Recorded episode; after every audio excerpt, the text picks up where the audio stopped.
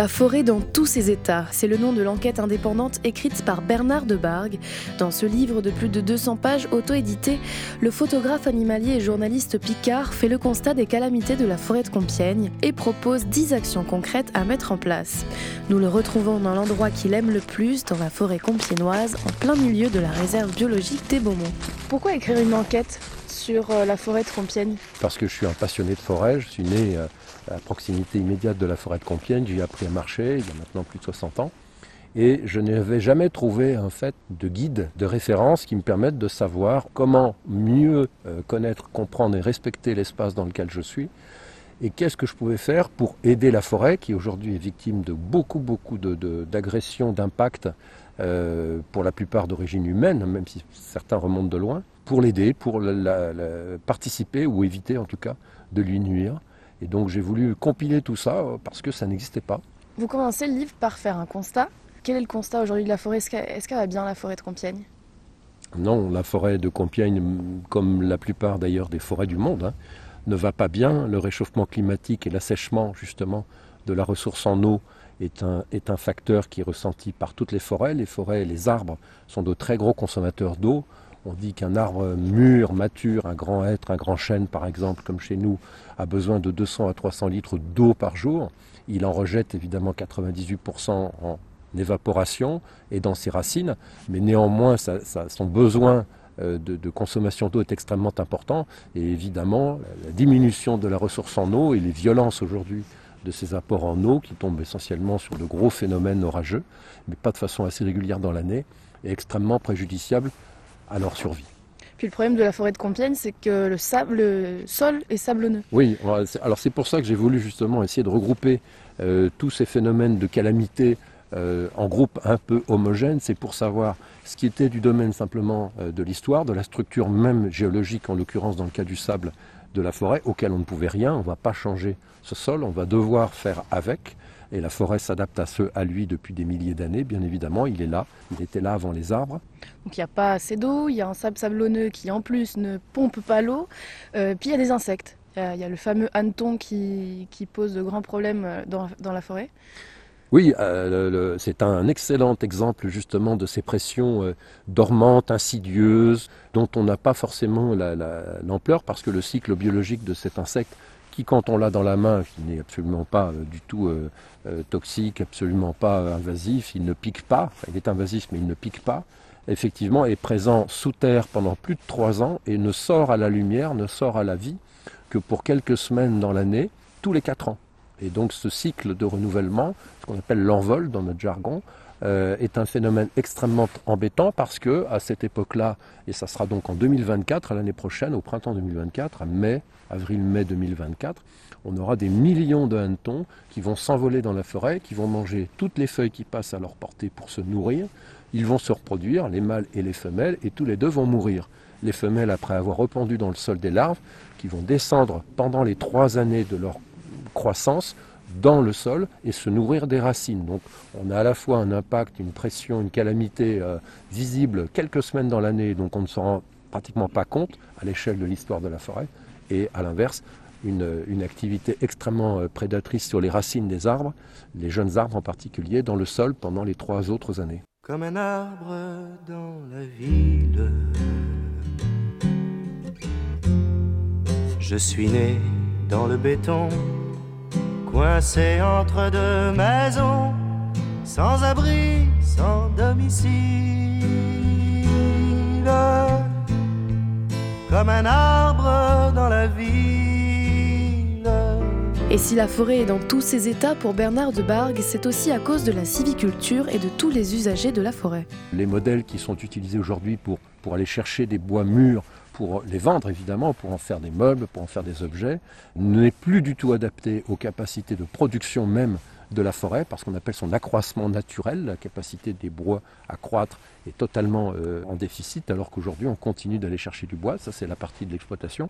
La vocation du livre c'est de servir à tout le monde et pas simplement d'être de la dénonciation factuelle sur telle ou telle population. Non, nous sommes tous impactants sur la forêt les coureurs à pied, les vététistes, les cavaliers, les promeneurs, les ramasseurs de champignons, y compris les photographes naturalistes que je suis par exemple. Cette forêt n'a aujourd'hui plus la capacité de supporter tous ces usages 7 jours sur 7, 365 jours par an. Ça pose de vraies questions de, de, coexistence entre toutes ces populations. On ne l'a pas dit, mais la forêt de Compiègne, c'est une forêt domaniale, donc elle appartient à l'État et elle est gérée par l'ONF, l'Office national des forêts. C'est elle et elle seule qui gère la forêt aujourd'hui. Oui, absolument, c'est tout à fait ça. Donc c'est à la fois un organisme public qui est garant que ce domaine euh, reste ouvert au public, qui n'est pas donc l'objet euh, d'activités privées, d'activités strictement économiques ou trop orientées. Et donc il s'assure au mieux possible compte tenu de ses moyens limités, de plus en plus limités d'ailleurs, de la coexistence entre toutes ces populations. On a oublié les chasseurs, il faut les citer. L'activité de, chasse, qu'on appelle le, le synégétique, étant également très très présent en forêt. Si l'ONF doit gérer l'exploitation civicole et la chasse, elle doit aussi s'occuper maintenant de la transition écologique. Pour Bernard Debargue, auteur de l'enquête indépendante La forêt dans tous ses états, il y a un vrai conflit d'intérêts. L'ONF aujourd'hui a en plus à gérer la labellisation européenne de la forêt de Compiègne au titre de Natura 2000. on connaît tous ce label Natura 2000 quand on s'est promené partout en France ou en Europe même évidemment. On a pu voir des espaces protégés avec des guides nature qui faisaient très attention à ce qu'on reste bien sur les chemins, à ce qu'on ne cueille rien, etc. Mais la forêt de Compiègne est classée Natura 2000 et ça j'insiste beaucoup pour euh, informer les gens de cela. C'est très important, ça fait déjà 20 ans euh, plus de 20 ans que la forêt de Compiègne est classée Natura 2000, et c'est l'ONF qui en est le responsable. Ce qui était peut-être entendable euh, il y a 20 ans ne l'est plus aujourd'hui. On ne peut pas à la fois euh, avoir une exigence de maintien de la biodiversité sur pied, des variétés, des essences, des animaux vivants. Natura 2000 est très orienté sur la protection des espèces d'oiseaux. Et donc on ne peut pas à la fois être expert de la protection des oiseaux et s'occuper tous les matins d'aller marteler et d'aller couper des bois. Donc cette contradiction euh, qui était peut-être entendable il y a quelques années ne l'est plus aujourd'hui. En tout cas, elle ne l'est pas pour moi et j'espère que justement le livre fera avancer la réflexion là-dessus et qu'on arrivera à trouver une solution pour qu'il y ait une co-gouvernance, que l'ONF ne soit plus seul à décider de ce qu'il faut faire et de ce qu'il fait en forêt de Compiègne, et dans d'autres, évidemment, en forêt domaniale, c'est exactement la même situation. Euh, mais qui est une vraie co-gouvernance avec des associations, avec des utilisateurs, avec toutes les parties prenantes de la forêt, comme on a commencé à le faire à Compiègne l'année dernière. Quel doit être le rôle des communes, justement, comme Compiègne ou comme euh, la Croix-Saint-Ouen, euh, dans la gestion de la forêt? Alors, pour parler de la forêt de Compiègne, en fait, il y a 11 communes qui entourent la forêt, 11 communes dites forestières, dont la ville de Compiègne. Et j'ai été très surpris en préparant ce travail justement d'enquête de me rendre compte qu'en fait l'emprise des communes euh, allait sur la totalité du territoire de la forêt. Et j'étais moi-même assez convaincu au départ qu'en fait les limites des communes s'arrêtaient à la limite de la forêt et que toute la forêt était un patrimoine indépendant finalement des, territoires communaux. Eh bien non, euh, ces 11 communes rentrent en forêt et ont toutes, quand on en compose le puzzle, euh, une part importante de la forêt. Dans le cas de Compiègne, la Croix-Saint-Ouen, c'est exactement la même chose. Les trois quarts les trois quarts du territoire de la commune, dont le maire est totalement responsable, hein, sont en forêt. Et aujourd'hui donc délégués à un organisme indépendant, entre guillemets, du pouvoir communal, donc du pouvoir élu, qui est l'ONF. Donc dans euh, les 20-30 dernières années, pour ne pas dire peut-être même plus de cela, à chaque nouveau mandat, à chaque arrivée d'équipe municipale, la, première rencontre avec le responsable de l'ONF était pour euh, le maire se faire entendre dire que la forêt était un milieu complexe, que euh, eux étaient sur place depuis toujours qu'ils s'en occuperaient très bien, et que le maire pouvait donc se concentrer sur la vie de sa commune, les problèmes de voisinage et autres euh, gestion de l'infrastructure. Bref, beaucoup de maires et tous ceux que j'ai rencontrés avaient presque tourné le dos à leur forêt. Sauf qu'aujourd'hui, l'œil demande de leurs concitoyens, c'est de dire mais il faut faire quelque chose, on ne peut pas avoir des coupes devant chez nous, c'est n'importe quoi, euh, ça coupe tout le temps, euh, les chasseurs ils viennent tirer sous nos fenêtres, etc. Donc les maires se sont sentis totalement euh, dépourvus. Et en en rencontrant certains, j'ai bien constaté ça et je leur ai apporté l'information en leur montrant qu'au contraire, ils n'étaient pas du tout dépourvus et qu'il fallait qu'ils se fassent entendre. Et ce travail a débouché effectivement sur des, des assises qu'on appelle la stratégie des forêts du Grand Compiègnois on a travaillé pendant toute l'année 2022 en concertation avec l'ONF, il faut le reconnaître, et toutes les autres parties prenantes, y compris les chasseurs, sur de nouvelles règles pour justement mieux co-gérer la forêt. Le bois, c'est une matière qu'on utilise aujourd'hui, qu'on utilisera encore demain. Comment couper le bois alors s'il ne faut plus toucher à la forêt? Je vais prendre l'exemple de la Pologne. J'ai été récemment euh, voir une très très vieille forêt polonaise à la frontière avec la Biélorussie.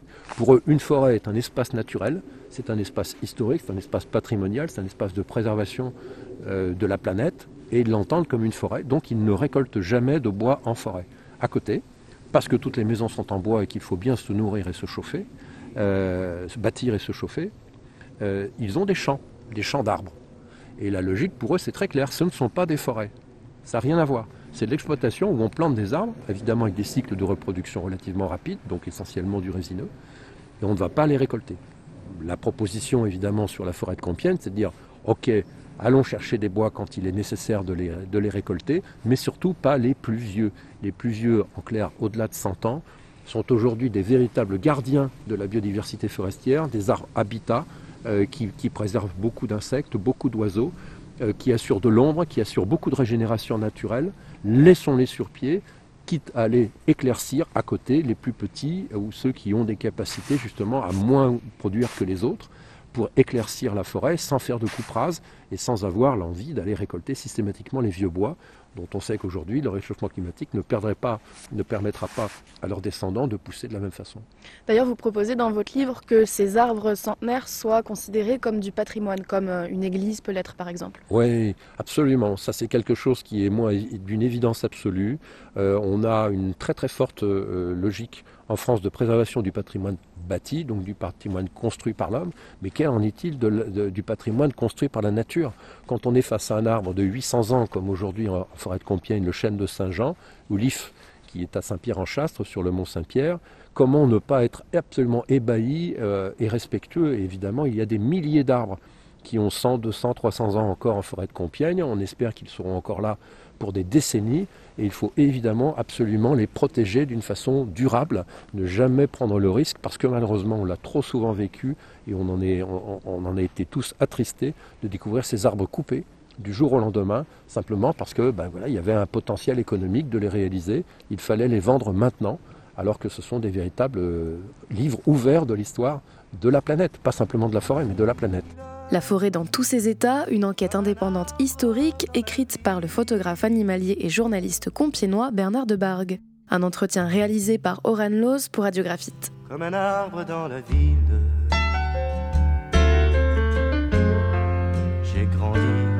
des futaies où mes frères des forêts ont fondé une famille. Comme un arbre